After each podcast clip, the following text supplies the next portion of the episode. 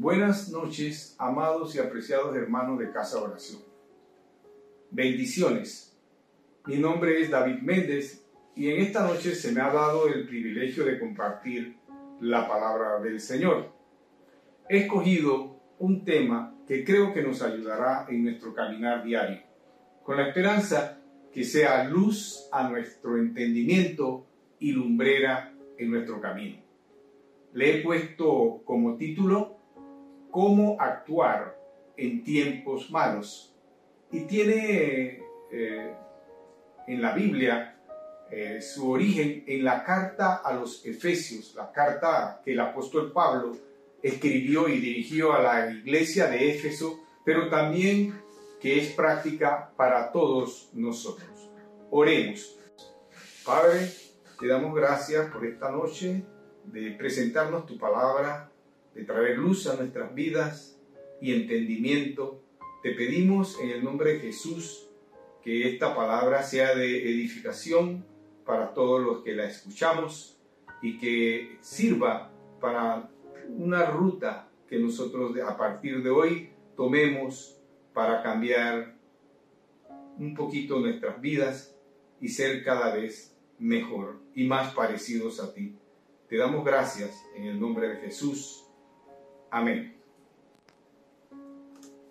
Si tiene su Biblia, busque en la carta a los Efesios, la carta que el apóstol Pablo escribió a la iglesia de Éfeso y a todos nosotros. Está en el capítulo 5, versículo 15, que dice así, Mirad pues con diligencia cómo andéis, no como necios, sino como sabios. Y el versículo 16 dice, aprovechando bien el tiempo, porque los días son malos. Por tanto, no seáis insensatos, sino entendidos de cuál sea la voluntad del Señor. Usted puede ver que el versículo 16 revela una situación percibida por el apóstol Pablo que le da espacio, le da oportunidad para darle un consejo a la iglesia. Eran tiempos malos, eran tiempos de persecución cristiana, dominio avasallador del imperio romano y humillante, eran tiempos de hambre, de enfermedades, de esclavitud, de castigos espantosos como la crucifixión. No sé usted, pero yo percibo que en nuestros tiempos también tenemos tiempos malos. Hay violencia en las calles y también dentro de los hogares familiares, el narcotráfico la delincuencia es cosa de todos los días. Hay un desempleo importante post pandemia y por el momento muy difícil de reducirlo. Hay una pandemia causada por un virus que tiene lastimosamente la virtud de ser persistente. El costo de la vida ha aumentado extraordinariamente y la educación de nuestros hijos ha sido relegada a segunda importancia y nuestros impuestos son derrochados diariamente por nuestros gobernantes. Tiempos malos, yo diría malísimos. ¿Qué nos dice entonces el apóstol Pablo? ¿Qué le dice a la iglesia de Éfeso? Yo lo había percibido, pero Pablo, como buen pastor, da un consejo a sus ovejas. ¿Lo pidieron el consejo? Tal vez no, pero él como buen pastor lo da. Mirad con diligencia cómo andéis. La palabra diligencia usada comúnmente en la ley tiene que ver con la aplicación de la justicia, pero también es usada en la administración de negocios. Nuestra vida es un negocio. Actuar con diligencia en nuestro andar no solamente implica en tener mucho cuidado al hacerlo, sino tratando de ser justo, actuar a tiempo, administrar bien nuestro tiempo. Hacerlo de esta forma nos ayuda a salir de conducirnos como necios para conducirnos como ser sabios. Ser dirigente ante los hombres es ser activo, no andar con pereza, sino plantear metas fijas y cumplirlas en su tiempo. Ser dirigente es poner entusiasmo en todo lo que haces, ya sea para ti o para quien trabajes, y hacerlo con prontitud y esmero. Proverbios 21-25 dice, el deseo del perezoso le mata porque sus manos no quieren trabajar. Ser diligente ante Dios significa cumplir con los compromisos, orar o comunicarse con Él, conocer sus promesas y mandamientos que están en la ley. Ser diligente es ser sabio, pero definamos sabiduría. A ver qué otras cosas encontramos en el término.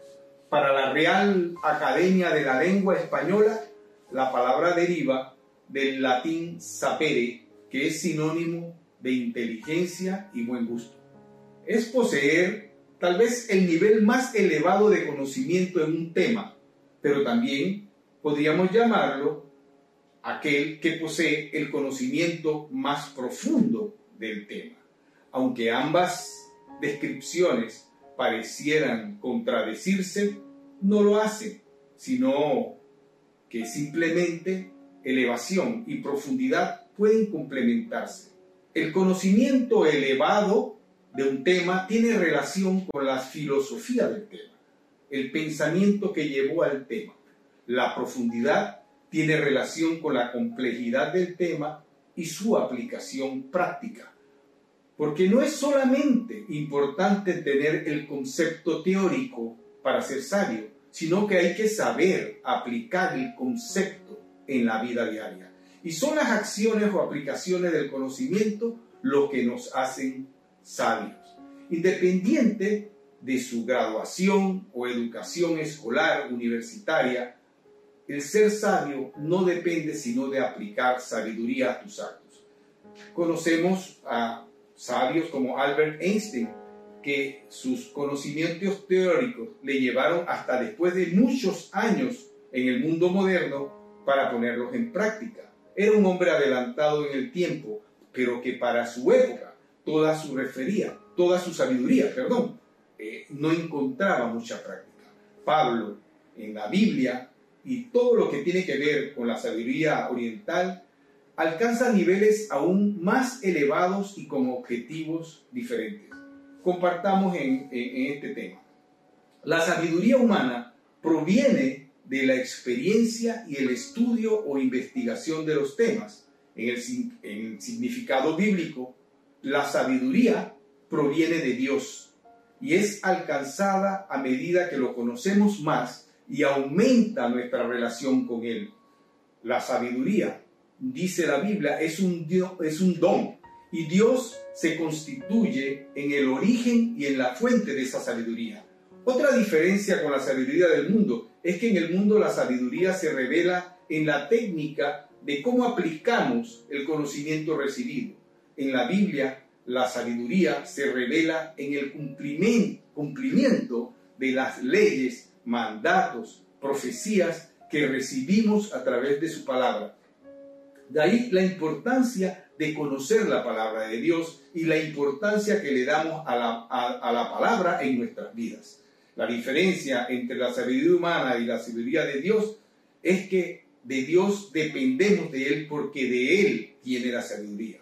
Proverbios 1.7 nos dice, el principio de la sabiduría es el temor de Dios.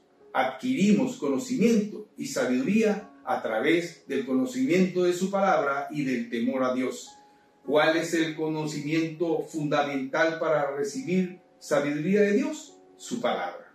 Esta palabra nos permite discernir correctamente no solamente de lo que está bien, sino también de lo que está mal, pero nos ayuda a comprender cuál es la perfecta voluntad de Dios y nos ayuda a mantenernos dentro de ella. También la sabiduría tiene eh, el poder de darle un sentido a la vida del ser humano dentro de la voluntad de Dios. La Biblia nos enseña que de todas las personas nacidas en este mundo, ninguno recibió más sabiduría que la que recibió el rey Salomón. Este rey entendió, tal vez aconsejado por su padre David, que para él poder gobernar al pueblo de Israel necesitaba tener sabiduría. A él se le atribuyen los libros sapienciales, o libros de sabiduría, como el Cantar de los Cantares, el libro de Proverbios, el libro de Eclesiastés, algunos salmos, y dentro de los libros no aceptados o apócrifos, como se le llama, el libro de la sabiduría del rey Salomón, que sí fue aceptado por el canon de la Iglesia Católica y la Iglesia Ortodoxa. Hermanos, tenemos un tesoro en la palabra de Dios, con una gran variedad de temas donde podemos recibir consejos acertados de aquel que es omnisciente, aquel que todo lo sabe, que no se equivoca. Seamos diligentes al enfrentar los tiempos malos. Busquemos en la palabra de Dios su consejo oportuno. Dice Santiago que si alguno de nosotros tiene falta de sabiduría, pídasela a Dios, el cual da a todos abundantemente y sin reproche, y le será dada. Pero fíjese que en Santiago 1.6 dice lo siguiente, pero pida con fe, no dudando nada. La Biblia nos enseña que la fe viene por oír y por oír la palabra de Dios. Así es que si queremos ponerle a todo esto que hemos hablado una clave para adquirir sabiduría y vivir sabiamente y no como necios, regresamos a lo que desde un principio se nos enseña. Conocer la palabra de Dios es la clave. Escudriñar la palabra de Dios. Crecer en la fe. Pedir con fe y estar preparados para recibir sabiduría y ponerla en práctica en nuestra vida. Es lo que necesitamos para que en estos tiempos malos podamos obtener tiempos de refrigerio.